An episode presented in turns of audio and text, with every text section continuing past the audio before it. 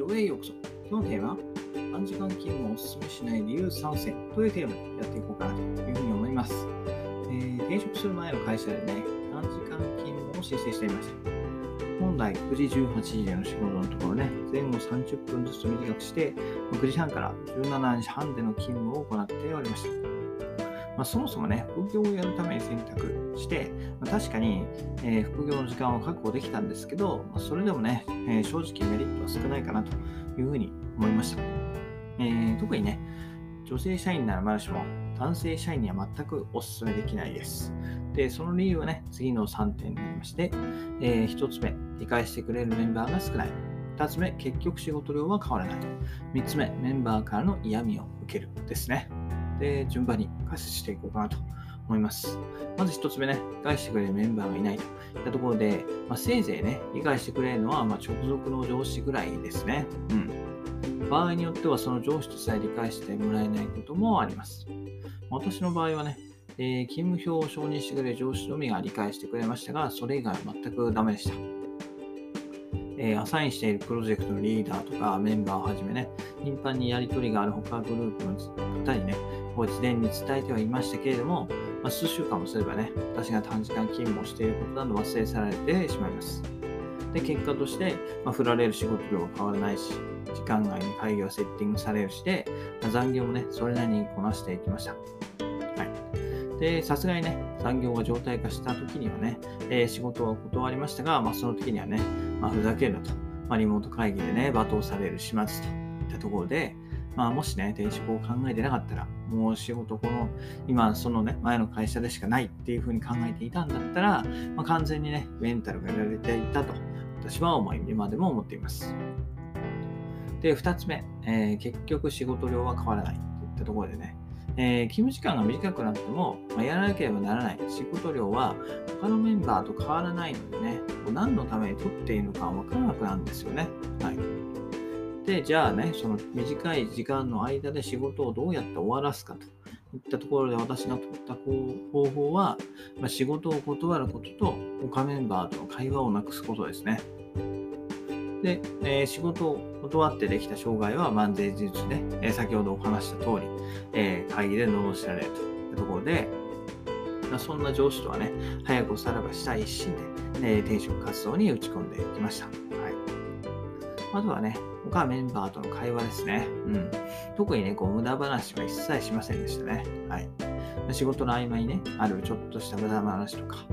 あとは普通に仕事の話の情報共有とかあるじゃないですか。まあ、その辺の一切をね、私はシャットアウトして、もう不必要なね、会議には出ず、え、仕事に集中していました。はい。本当に会議も断っていましたね。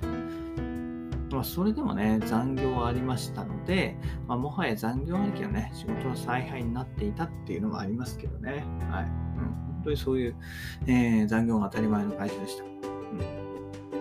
で会社のね、え非効率なこうシステムには問題があるんですけれども、まあ、人員が不足していて、ま、回しきれる量でなかったら、回しきれる量ではなかったのも原因じゃないかなと私は考えます。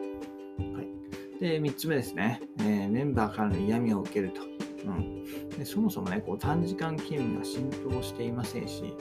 えー、仮にね、認識されていたとしても、まあ、女性が取るものと思われているので、まあ、男性社員がね、取っているとよ、ね、余計にこう好奇の目にさらされるわけですよね。はい。えー、自分は自分、人は人と思ってくれればいいんですけれども、中にはね、よく思わない人もいるいるのがまあ社会なんでね。はい。私の場合はもう直接嫌味を言われたり、陰口が聞こえてきたりの両方がありました。はい。ただね、えー、もうその頃から転職活動していたので、私は全く気になりませんでしたね。はい。あくまで人は人です。もう言いた、言いたければね、言わせておけばいいんですよ。そんな気にしていたらね、始まらない。はい。もう気にしてたらね、こう短時間勤務おろかね、もう育休だったり、転職活動できませんからね。はい。もういいんです。もう会わない、ね、会わなくなる人だと思えば、えー、全然関係ないです。といったところで、はい。えー、育休と短時間勤務ね、両方取ってきたんですけど、まあ、もしね、育児のためと思うんだったら、私はね、短時間勤務よりも育休を、えー、強くお勧めしたいかなというふうに思います。うんもうその方がね、まあ、育児に専念できるし、まあ、自分の将来についても考えることができるんですよね。はい。改正が進んで、まあ、仮にね、それらが取得できるからといって、まあ、会社が育児に対して積極的かどうかは別問題といったところで、